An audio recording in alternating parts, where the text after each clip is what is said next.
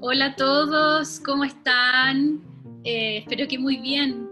Yo estoy ahora con Daniela Martínez, no sé si se acuerdan de ella en otros podcasts, en otros episodios. Ella es eh, reikista, bueno, es abogada de la Universidad de Chile, pero paralelo a eso, ella es una chamana, eh, tiene estudios sobre el Tao de la mujer con Geraldine Layton y Maxine Astorga, ha profundizado en el huevo cósmico con Jerónimo García, discípulo de Mantak Chia respiración ovárica, alquimia femenina, certificada por Sabyeva Hurtado en Moon, Mother, eh, certificada por Miranda Gray.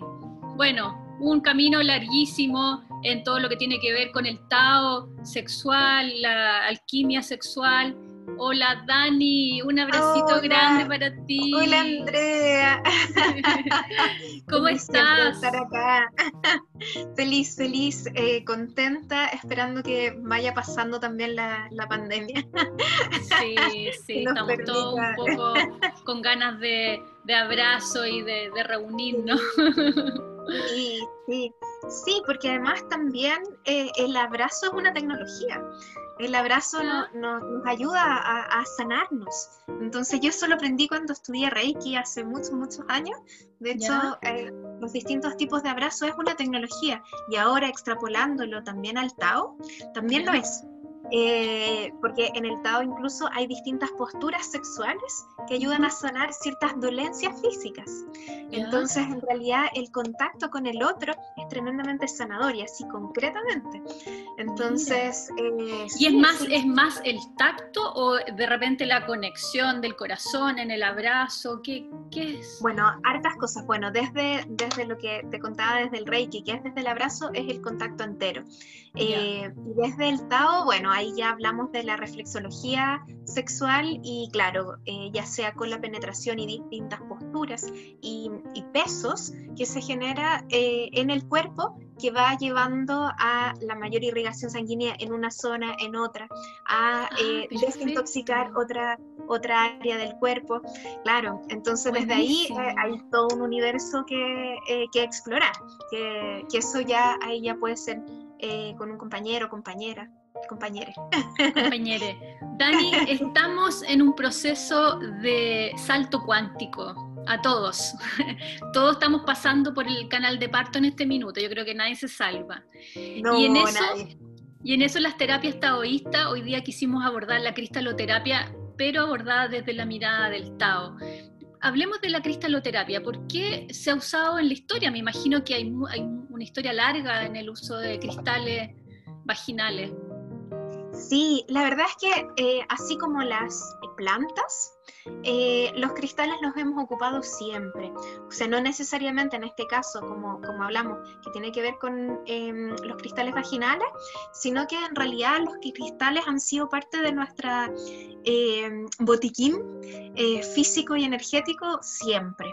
Lo que pasa que eh, hubo un gran quiebre dentro de la medicina que en algún momento la medicina alquímica se, se, dejó de lado y pasamos solamente a la medicina que, que eran los medici, que en el fondo eran los médicos que eran eh, capaces de resolver cuando había una emergencia. Por ejemplo, estamos en guerra y, eh, y tengo la mitad del brazo cayéndoseme.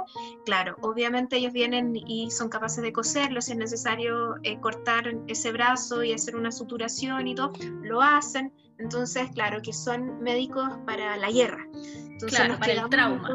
Exacto, exacto. Nos quedamos solo con ese tipo de medicina y olvidamos una medicina que, que, es un poco más preventiva y más integral del ser humano, porque claro, si estamos en una situación de guerra o de pandemia, por ejemplo, ahora no podemos pensar cuál será el origen de esta enfermedad.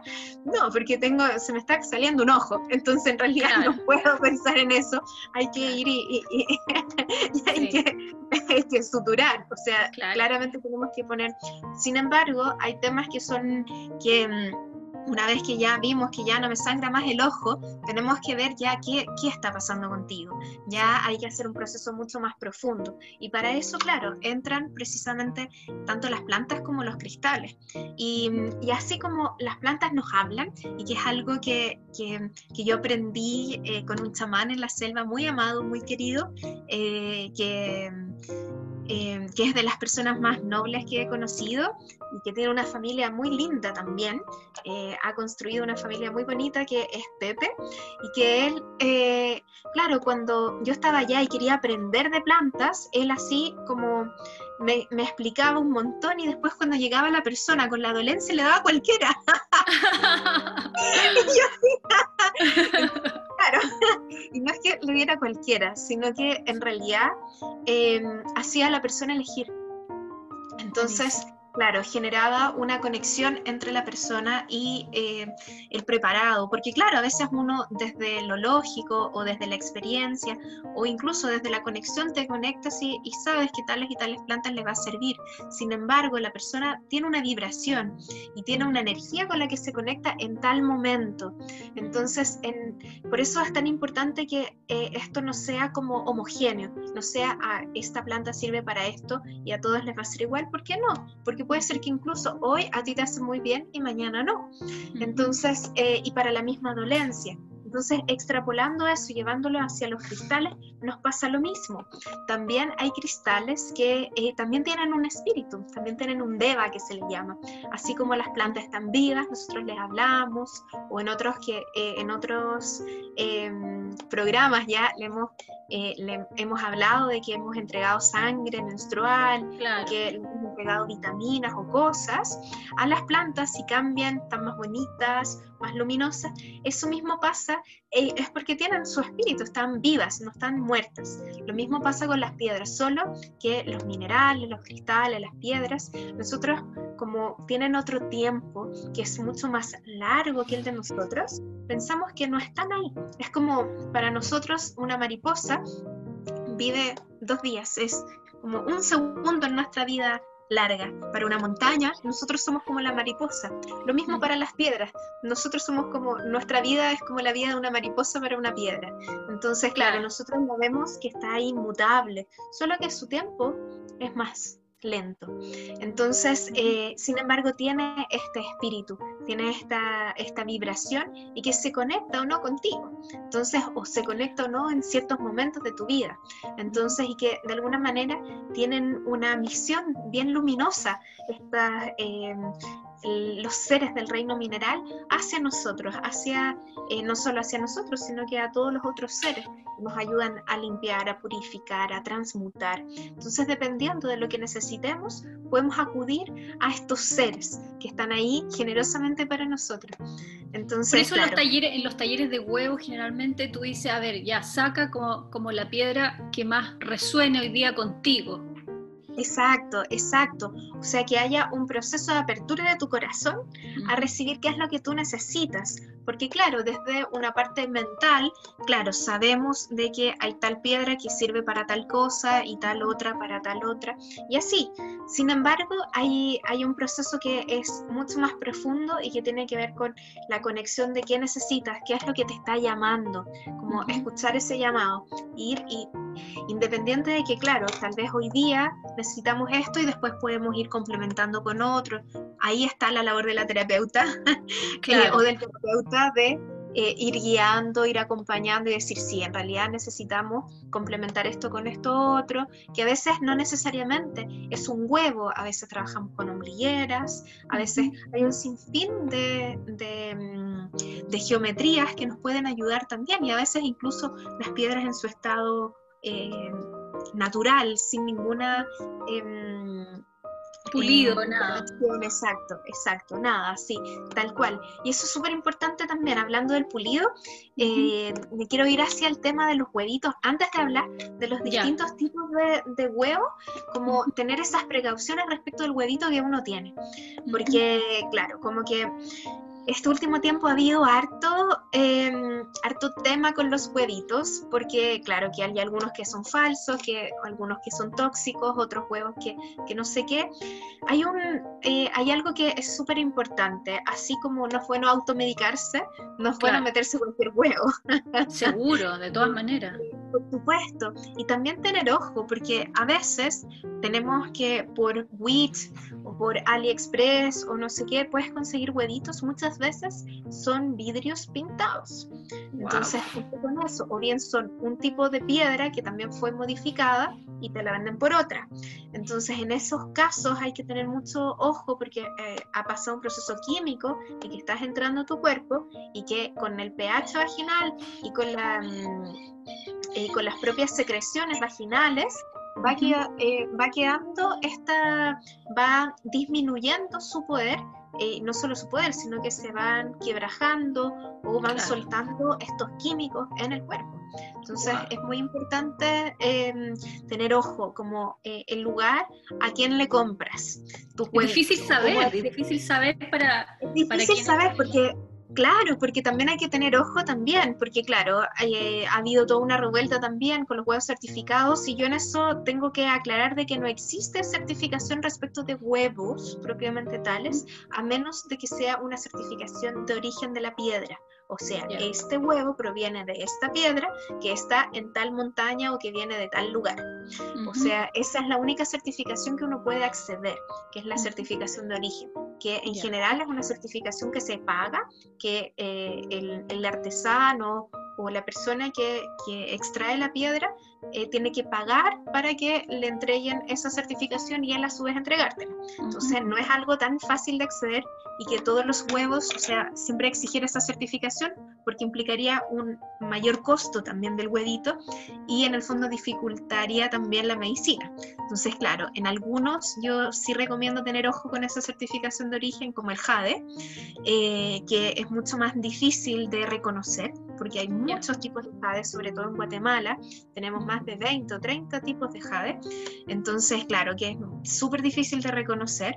Em, y por otro lado, eh, en el resto de los otros huevitos, claro, como que es sumarle un mayor precio. Entonces, ojo que no necesariamente un huevo que diga certificado, porque tú le puedes poner la certificación que tú quieras, pero una certificación real de uso eh, o, o, que es de tal piedra solo una certificación de origen. Entonces, eh, ¿sí?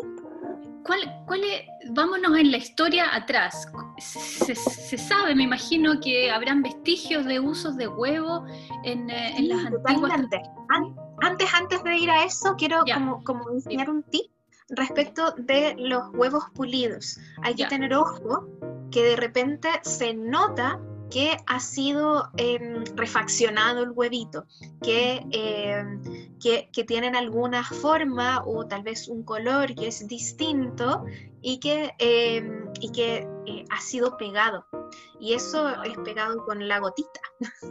Entonces, claro, eso después pasa un pulido y pasa un, un, eh, proceso en donde eso está, eh, se vuelve tóxico. Entonces, ojo cuando, que una cosa son las vetas internas del huevo, que tú le ves si tiene vetas, y otra cosa son eh, trizaduras que están por fuera y que a veces igual están lisas, y es porque pasó por un pulido y pasó por un, proceso de pegado, y em, además de ponerle un químico para que parezca esto brillante y que sea una sola pieza. Así que ojo también. ¿Y cómo reconocerlo? ¿Cómo podría haber alguna prueba que uno diga, no sé, lo colocas en un vaso con vinagre manzana, no sé qué. Y, sí, bueno, sí, sí, sí, en realidad si tú pones, eh, bueno, depende, porque los, hay algunos tipos de, eh, eso te puede pasar cuando tú quieres saber si un cristal que no sea de los, de los comunes, eh, si es apto o no para uso vaginal, y claro, lo puedes dejar en, en agua con vinagre o en ah, agua con no era verdad, ya, yo estaba claro, sí, sí, sí. Ya. Claro, sí, sí, sí, y se va a ir como, eh, como degradando, pues sí va a soltar, va a perder brillo y cosas, entonces tú vas a decir, claro, no es apto. Sin embargo, los que son, por ejemplo, cuarzos, no le va a pasar, entonces eh, ahí se vuelve como más, más, eh, más difícil el darse cuenta si eh, tiene o no algún químico. Entonces en realidad eso es solo confiar a quien le compres. Como si vas a comprar como un artesano que sea el artesano que pulió la piedra o si va a ser una terapeuta que sea una terapeuta que conoce el origen de sus juegos, no como, como alguien que le compró a quien compró y que compró y... y claro, una cadena larga. Claro, porque en esa cadena larga mm, se pierde. Entonces eso es importante. Dani, ¿el huevo de jade es como el tradicional en el Tao, digamos? Ay, ya me voy a ver si tengo aquí mis... A ver si tengo aquí el huevito de jade.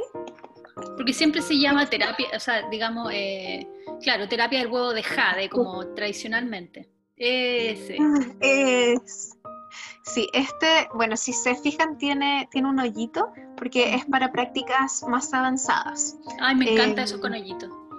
Sí, sí, sí. Este es un jade nefrita. Eh,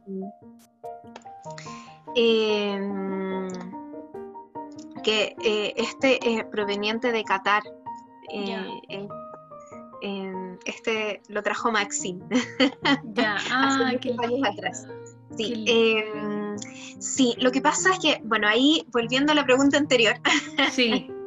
Eh, claro, tenemos una larga historia respecto del uso de los huevos. Tenemos dos líneas. Por una parte, el huevo de jade, que es la línea eh, taoísta y que lleva más de 6.000 años de, trabajo con el huevito. Y por otro lado, eh, el huevo de obsidiana, que, que es la línea mexicana, americana, digamos, como de nuestro territorio. Claro, de nuestro territorio. Entonces, bueno, el jade también, porque acá, en, Guatemala tenemos, como te decía, muchos tipos de jade y es muy bonito. Em, y son de muy buena calidad, además. Entonces, no hay que desmerecer. En realidad, estos dos son muy para Latinoamérica. Ya, perfecto. En, en, los vestigios que se han encontrado milenarios en el, en el uso del huevo, eh, se decía que se usaba para qué tipo de terapias lo usaban las antiguas taoístas. Las antiguas taoístas utilizaban el huevito, em, las monjas taoístas y las concubinas del emperador lo utilizaban para la longevidad, para tener mayor tonicidad, para em, evitar obviamente temas físicos de prolapso uterino, de, em, incontinencia urinaria, tener mayor lubricación vaginal eh, y a su vez generar mayor energía eh, sexual y no gastarte el chi. Entonces, de esa manera eh, evitas perder energía de juventud, incrementas tu belleza, tu potencialidad y a su vez, bueno, hay orígenes también que son un poco más patriarcales que en el fondo le entregaban energía de, su energía al emperador también, entonces para que él viviera mucho más tiempo. Entonces, eh, son prácticas femeninas por excelencia y que, eh, y que además cultivan nuestra energía sexual. Y desde ahí podemos ayudar a sanar distintos órganos de nuestro cuerpo, a mantenernos más jóvenes, más radiantes, más bellas, em, evitar enfermedades, nos ayuda también para la fertilidad, nos ayuda, esta es una de las piedras que más sana a nivel em, de nuestra matriz.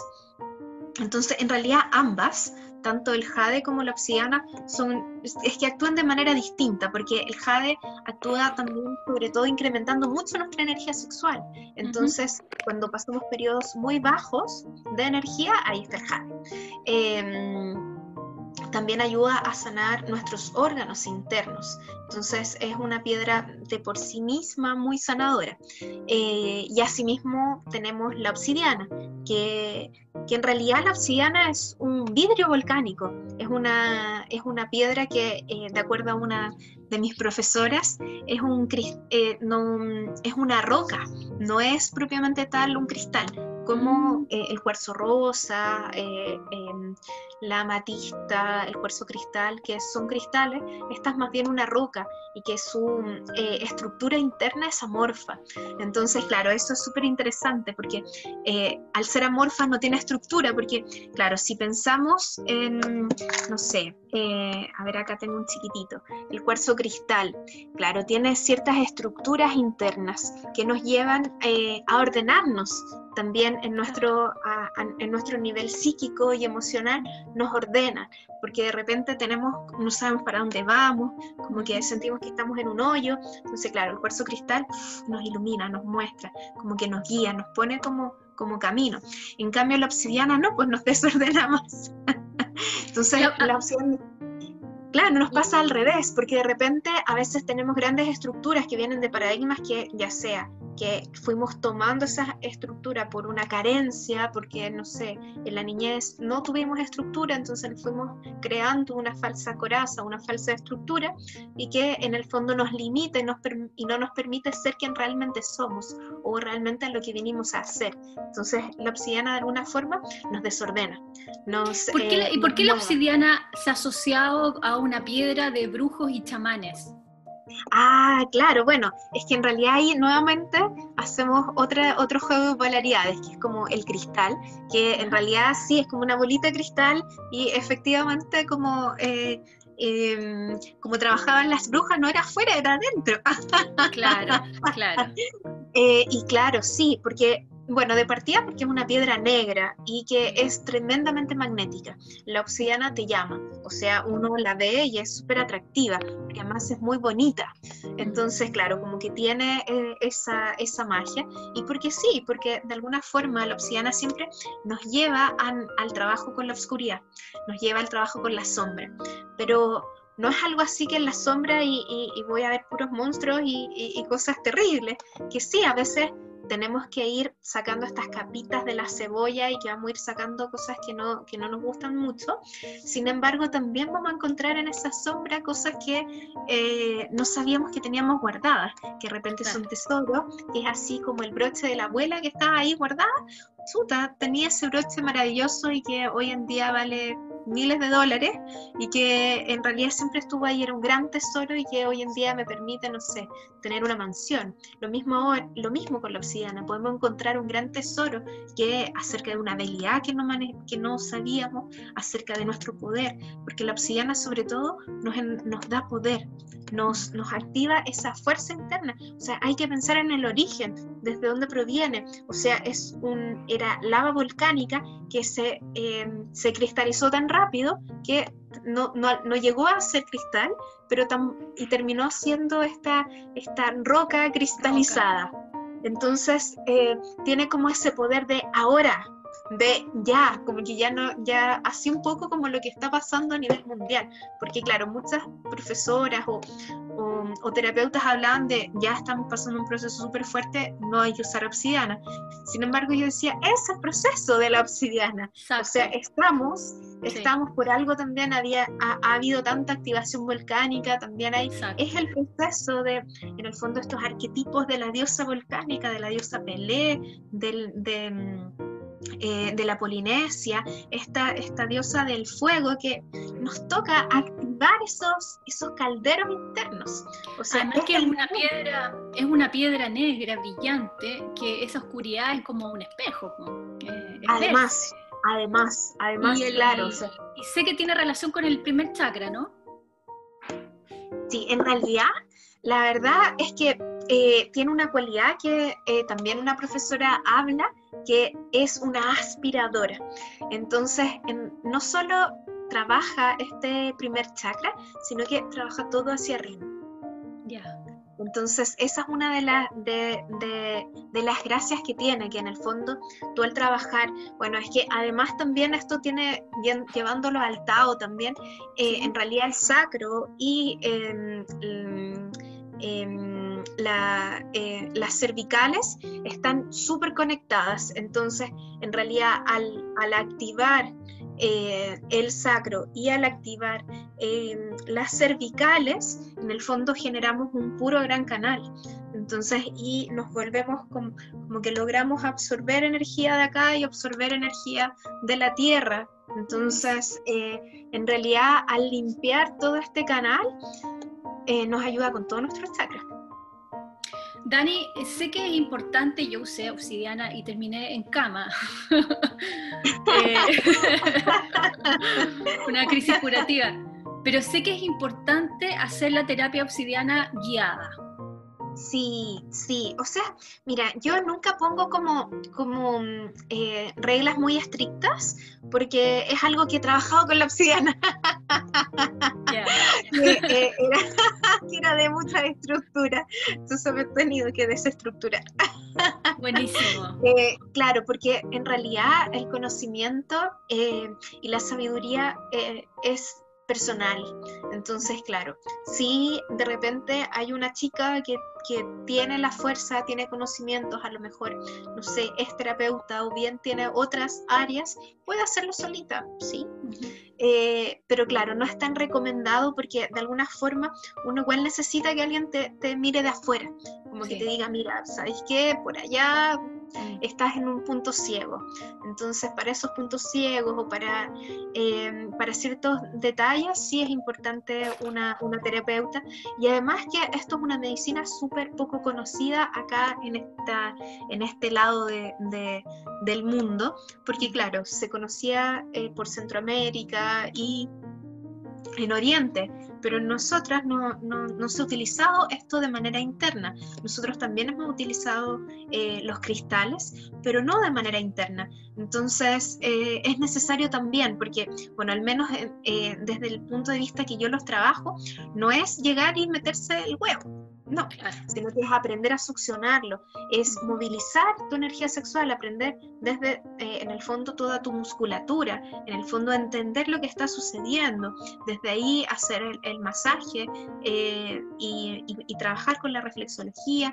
Entonces, es, no es llegar y como me tomo una aspirina, me meto un huevo, no, porque van pasando otras cosas. Entonces, y sí, pasa como lo que tú dices, pues de repente uno necesita también eh, un momento de descansar, de estar tranquilos, o sea, como que también esta situación de pandemia también nos está llevando a eso. Entonces, como, como entender de que este proceso es hacia adentro. Y ¿por qué no mejor hablarlo también de que sean tribu, de que sea con otras mujeres, que de repente vamos compartiendo experiencias, vamos eh, compartiendo sentires y se va activando en todas esta chamana, esta sabia, esta bruja, esta curandera, que en el fondo siempre hemos sido, que es la cualidad de lo femenino, que tiene esa facultad de sanarse y de sanar a otros. Entonces, en tu experiencia... En tu experiencia, Dani, ¿qué, qué has eh, visto como, como, digamos, sanación de, de algún eh, patrón de maltrato o abuso, etcétera, en la mujer? ¿Has visto Sí, mucho. Bueno, es que en general la gente que llega donde mí eh, o que ha llegado durante estos años en que, en que yo vengo desarrollando esto, claro, no es que su primera opción sea venir donde la Dani. Claro, se pegan una ruta larga. Claro, normalmente vienen cuando ya vienen de vuelta, como que ya no les resultó un montón de cosas y ahí escucharon que una amiga le resultó y que la amiga de la amiga y no sé qué y llegaron a mí. Entonces, en general cuando llegan a mí es porque ya vienen súper heridas. Eh, en realidad, eh, partiendo por el hecho mismo de, de ahora que, que, hablamos de la contingencia, en realidad casi podría atreverme a decir que casi el 100% de las mujeres hemos vivido abuso de una u otra forma. Entonces, en realidad, sí o sí, en realidad está esa memoria en ti, adentro. Y de tus abuelas, de tu madre y ahí para atrás, infinita. Entonces ya sí o sí cargamos con eso. Y claro, además de las que hemos vivido esas situaciones en, en esta vida y, y, que han sido más o menos terribles. Entonces sí, eh, entonces mucha de la gente que se acerca a esto es porque siente que eh, independiente de que se hayan con sexólogos, kinesiólogos, con ginecólogos, con psicólogos, de repente hay una arista que no está em, completa, que tiene que ver con la vagina, porque eh, los seres que tenemos vagina, en realidad em, hemos pasado a un segundo plano, porque si, no se, si la vagina no está, eh, eh, es funcional, o sea, em, no, no mm, sirve para lo básico, o sea, puedes orinar, puedes tener guagua, eh, puedes tener relaciones sexuales, da lo mismo si te duele, si no te gusta, si, eh, si no, sientes, eh, no te sientes bien, a nadie le importa. Entonces, claro, como que es como, no, pero es que ustedes son como así. O sea, yo siempre me escucho relatos de, de, de mujeres que van al ginecólogo u otros profesionales de la salud y es como, no, pero es que acostumbran y cosas súper graves, o sea, cosas de, de, chicas así que les arde todo el tiempo la vagina, es como, no, es que te cambió el pH. Y así acostúmbrate. Claro. acostúmbrate a tener un fuego adentro todo el día. O sea, te apuesto que si te duele el dedo, ahí vas a estar todo el día con el dedito. Entonces imagínate mm. ese dolor interno, claro, como que no hay, eh, no le da mucha importancia. Entonces yo creo que por eso es importante como volver a lo femenino y entre mujeres si entendemos y sabemos que es un dolor importante, no solo desde lo físico, porque claro, llegan muchos temas como vaginismo, vulvodinia, em, endometriosis, prolapsos, muchos incontinencia urinaria de distintas edades. Cada vez la incontinencia está siendo más joven. Entonces, sí, sí, sí, sí. Eh, bueno, temas de menstruación, dismenorrea, amenorrea. Eh, eh, sí, pasa todo eso, quistes, miomas dolores en general, muchos. Y también a nivel emocional, porque claro, una cosa es yo llego acá porque me duele un montón o porque tengo tal y tal problema, o quiero ser mamá y no puedo, o, o, lo que sea. Tenemos por otro lado temas que ya radican en el tema trauma, en el tema dolor, en el tema de, de abrir estas memorias, o a ni siquiera es algo que tú sabes, a veces simplemente al momento de tener relaciones sexuales algo como que o te da asco, o te duele, o te molesta, o no te sientes tan plena, o de repente pum, te vas, o de repente sientes culpa, eh, porque claro, el tema de la mujer, la culpa y el placer es así, va súper de la mano, claro. en general, em, claro, porque eh, se da una dicotomía súper compleja en lo femenino, porque por una parte está como eh, el, este arquetipo de parecer prostituta, por otro lado tenés que ser buena en la cama para tener un marido, entonces entre esto en que no quieres ser prostituta para no ser lapidada, y por otro lado quieres tener un marido, quieres tener una pareja, entonces, eh, y quieres ser buena mamá. Entonces, eh, la buena eh, mujer es buena mamá, es buena en la cama, es entonces y llega un punto en que, eh, en que más encima después eres mamá de tu pareja, entonces se te genera un enredo, entonces eh, claro, y de ahí después se te cierra la vagina. Claro, Entonces, y se te cierra el corazón, si en realidad es eso, como que dejamos de sentirnos. Entonces en el momento que ocurre ese quiebre, se nos empieza a, a movilizar todo. Entonces, claro, nos ayudamos con distintas geometrías. Entonces, claro, el tema del huevo, que tiene una geometría que es muy mágica y que también es eh, este concepto de el huevo desde adentro nace y desde afuera se quiebra. Entonces, por eso, como mm, es tan importante que sea un llamado propio. O sea, yo a nadie puedo ir y decirle, ya, ponte un huevo. No, es algo que tiene que nacer de ti, porque en el fondo la pega la vas a hacer tú, no la voy a hacer yo. Entonces, eh, yo te voy a guiar, te voy a acompañar, pero la pega es, entonces, es algo muy eh, profundo, porque en el fondo es hacerte cargo de tu salud. Dani, sabemos que el útero es el reservorio más importante que tenemos, es el tantien, es donde almacenamos la vida, todo. desde ahí creamos, ¿no es cierto? Y la idea en el fondo obviamente eso es cargarlo de buena energía. El trabajo con el huevo lo que hace principalmente es trabajar la puerta al tantien. Ya, lo que pasa es que el tantien no es necesariamente, no es el útero. Ah, Ahí hay como, eh, el tantien se ubica como tres dedos y medio más abajo del ombligo y de ahí hacia adentro. Entonces, claro, el útero lo tenemos más abajo. Ya, eh, perfecto. Eh, pero sí es la zona, porque en, el Tao se habla todo como muy poéticamente. Entonces, por ejemplo, eh, el útero está en, cerca de la parte que se llama el palacio ovárico, eh, pero el tantien propiamente tal es, donde te digo, porque además también está, hay otro punto que es como el fuego del tantien, que es del ombligo hacia adentro, considerando una, una eh, una línea recta desde la coronilla hacia el periné. Entonces desde ahí hacia adentro tenemos eh, este otro punto que es tan importante también. Que sería el eh, segundo chakra, ¿no? el tantien está más cerca del segundo chakra, pero el fuego del tantien está más arriba. Está como... sí, está como, como que el tantien estaría cerquita como de, en esa zona del segundo chakra. Entonces, claro, esta, este, eh, esta cavidad que tenemos, que es el útero, que, es un órgano que flota y que a su vez guarda todas las memorias, es, em, es desde donde nace también nuestro poder. O sea, el caldero, es nuestro caldero. Exacto, es nuestro caldero cósmico, es, esta imagen del universo que lo tenemos adentro.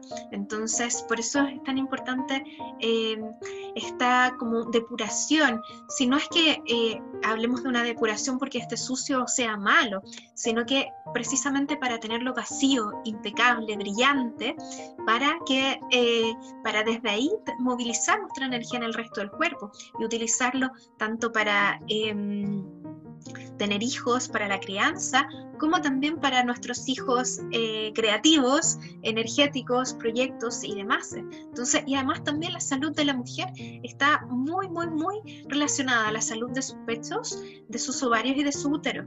Entonces, eh, y es lo que primero nos estirpan. Entonces es muy importante, o sea, notar cómo es ese fuego de, eh, en nuestro interior y tomar ese poder, eh, eso es lo importante. Dani, a veces la, obsidiana tiene eh, como cierto recelo para muchos meterse en el trabajo de la obsidiana porque es ruda, no, es un cuarzo rosa. Claro, ¿Cómo, no es... ¿Cómo, cómo, cómo, vamos ahí? ¿Cómo vamos?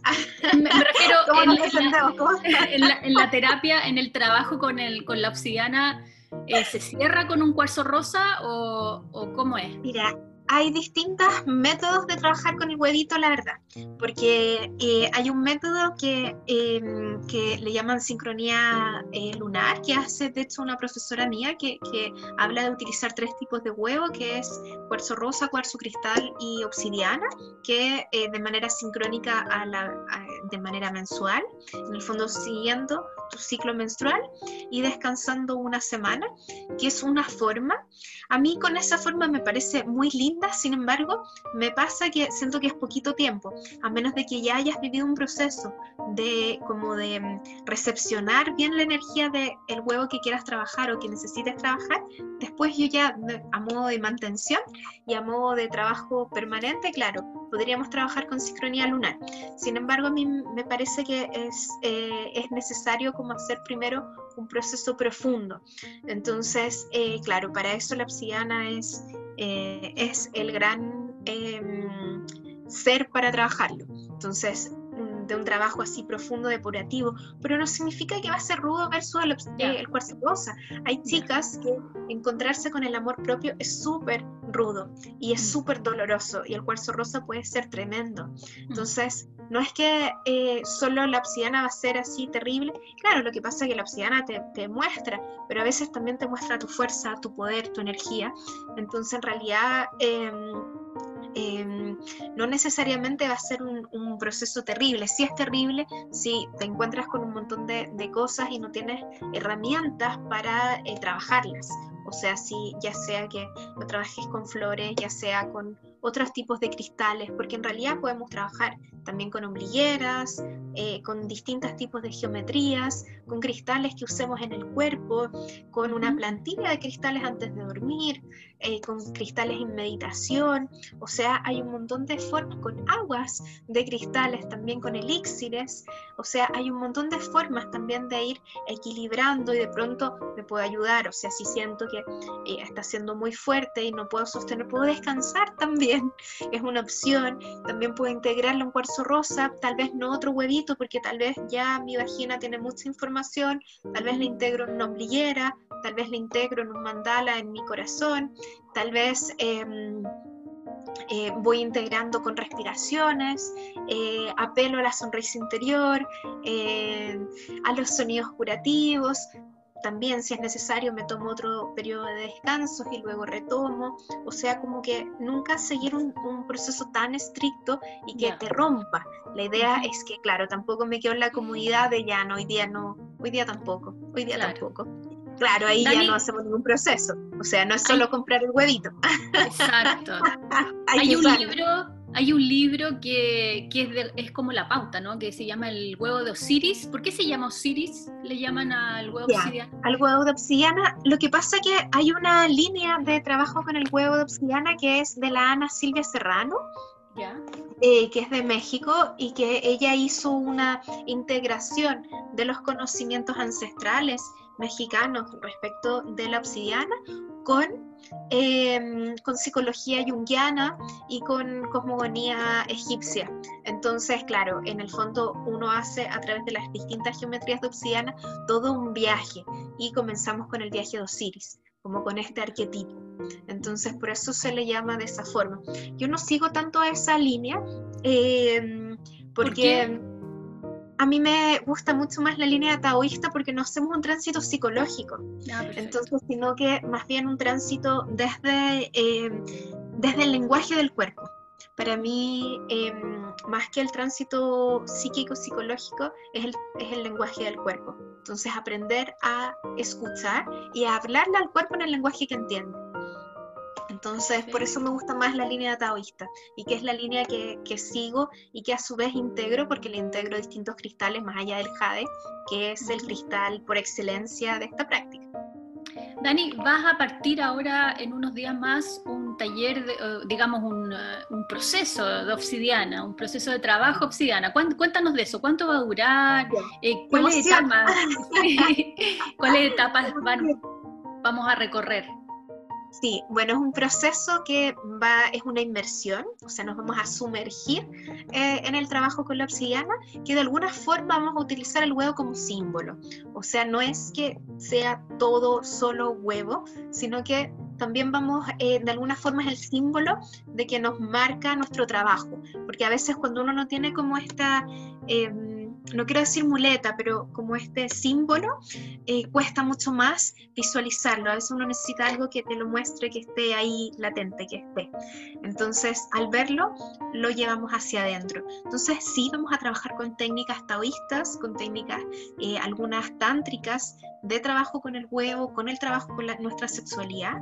También eh, un trabajo con respiraciones alquímicas, con respiración ovárica, tanto taoísta como técnicas más modernas, como la alquimia femenina. Em, vamos a, trabajar también desde la ginecología natural, vamos a conocer los puntos específicos de placer en lo femenino. Em, también vamos a conocer, vamos a tener una profe invitada, experta en piso pélvico, otra en plantas medicinales específicas para la mujer. Sí, vamos a estar una kinesióloga que es la profe invitada, eh, otra profesora también invitada que va a ser en, sueños para aprender a interpretar los sueños que nos lleva la obsidiana. Eh, ¡Qué completo! sí, sí, por eso va a ser un viaje, va a ser un viaje y con las distintas, distintas herramientas desde la... Uy, parece que se me va a cortar el... No. sí, sí, me dicen 30 segundos. Ah. no tengo Entonces, no, importa, cerramos. Está claro, va a haber un taller hermoso y ahí nos vamos a ver. Un besito grande, Dani. Primero de agosto partimos. Un besito, te quiero mucho. Muchas gracias, yo también. Chao, chao. Chao.